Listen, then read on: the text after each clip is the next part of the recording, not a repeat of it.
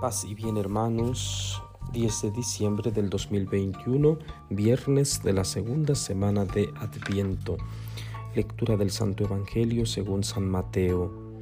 En aquel tiempo Jesús dijo, ¿con qué podré comparar a esta gente?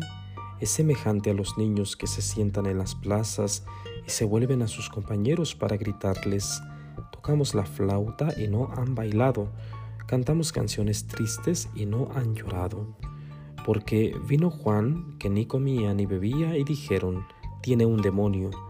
Viene el Hijo del Hombre y dicen, ese es un glotón y un borracho, amigo de publicanos y gente de mal vivir. Pero la sabiduría de Dios se justifica a sí misma por sus obras. Palabra del Señor. Gloria a ti, Señor Jesús. Bien, queridos hermanos, en este capítulo 11 de San Mateo encontramos un cierto descontento de parte de Jesús. Descontento porque el pueblo no aprueba sus palabras y mucho menos sus acciones, sus milagros, porque es un pueblo que no le da gusto nadie, es un pueblo caprichoso, es un pueblo eh, terco en sus deseos. Entonces, eh, la historia del pueblo de Israel, de este pueblo, eh, tiene favores increíbles de parte de Dios. Dios se ha manifestado infinidad de veces con acciones muy concretas desde la liberación del pueblo, de hecho, de Egipto hacia la tierra prometida. Al pueblo pues le tocaba ser fiel, le tocaba amar a su Señor, aceptar sus palabras y alejarse de los falsos dioses. Pero el pueblo todavía no abría el corazón. El pueblo quería vivir encerrado en sus deseos. Ojalá hubieran obedecido a los mandatos de Jesús porque entonces la liberación habría penetrado en cada uno de los israelitas, en cada uno de los elegidos, porque siguen siendo el pueblo elegido por Dios, sin embargo se hicieron sordos, por lo tanto hubo un nuevo pueblo de Dios. Nosotros los cristianos somos el nuevo pueblo de Dios. Queridos hermanos, este texto del Evangelio va también para nosotros el día de hoy, porque podríamos decir que es un texto aplicado a los judíos y que con nosotros no tiene nada que ver. Los planes de Dios siguen siendo los mismos, sigue apostando por nosotros y nos sigue proponiendo una vida de felicidad, una vida de conocimiento profundo de Dios para poderlo amar con todo el corazón. El texto que hoy escuchamos habla de una comparación. Dice, ¿con qué podré comparar a esta gente? Y la comparación tiende a ser con los niños, porque los niños eh, normalmente, no todos por supuesto, tienden a ser caprichosos.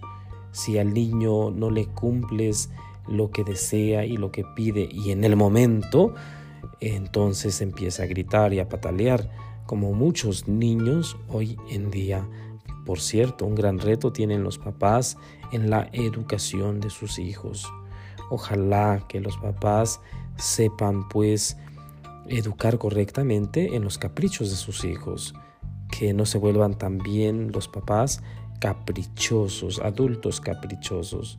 Bueno, la palabra de Dios el día de hoy nos invita pues a no ser caprichosos con Dios, a asumir la parte que nos corresponde, respondiendo pues con fidelidad, así como Dios es fiel en lo que dice y hace, también de nuestra parte tiene que haber fidelidad, tiene que haber escucha y asumir las palabras de Jesús.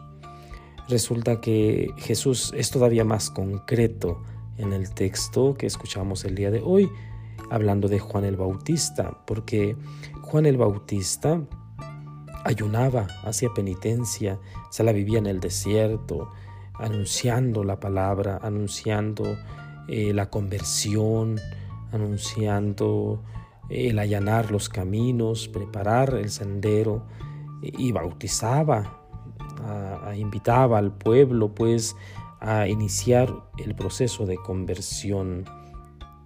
Y de esa manera pues Juan era criticado, Juan era señalado y la gente decía que estaba loco porque no comía ni bebía y decían pues tiene un demonio, ¿verdad? Lo escuchamos literalmente en el texto.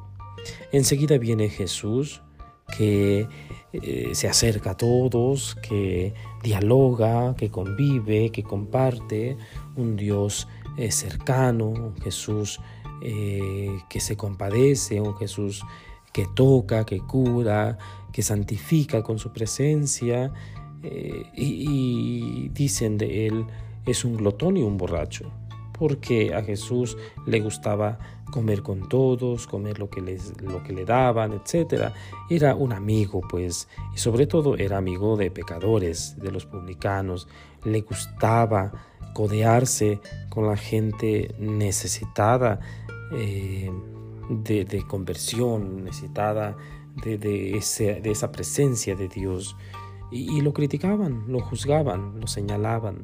Por lo tanto, pues el texto eh, del día de hoy, repito, tiene una invitación muy concreta a no ser caprichosos, a vivir como corresponde, a escuchar la palabra de Dios y a tocar, perdón, y, y asumir la parte que nos corresponde.